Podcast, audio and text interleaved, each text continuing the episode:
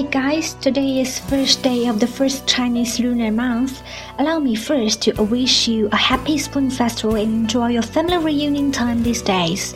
Today is the new beginning of the monkey year, so I'm going to share you some secrets of self-made successes. I hope you will finally obtain your dreams, to your goals this year.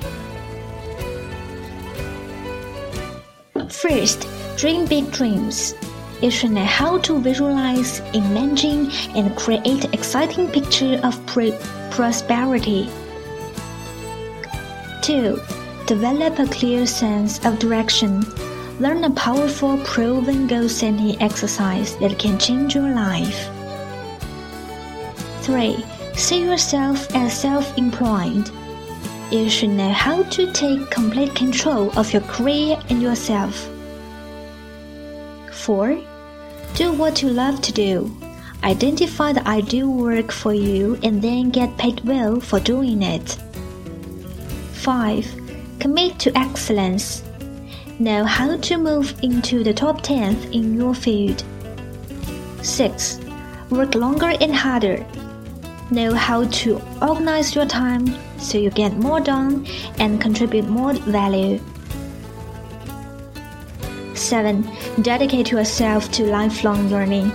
You should know how to continuously upgrade your talents and abilities. 8. Learn every detail of the business. How to become an expert in your cho- chosen field. 9. Dedicate yourself to serving others. The starting point of all personal success and how to begin. 10.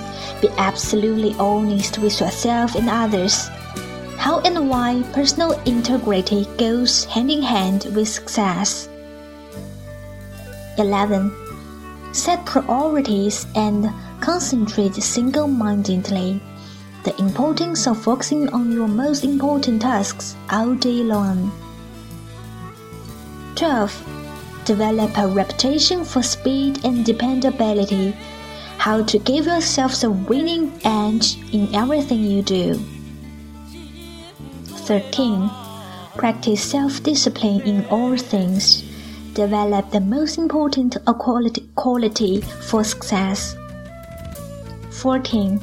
Unlock your inborn creativity. Learn how to solve any problem, overcome any obstacle, achieve any goal.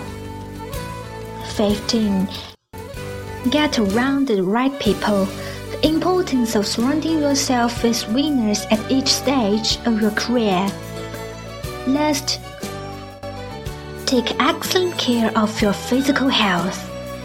You should know how to develop and maintain high levels of energy and fitness.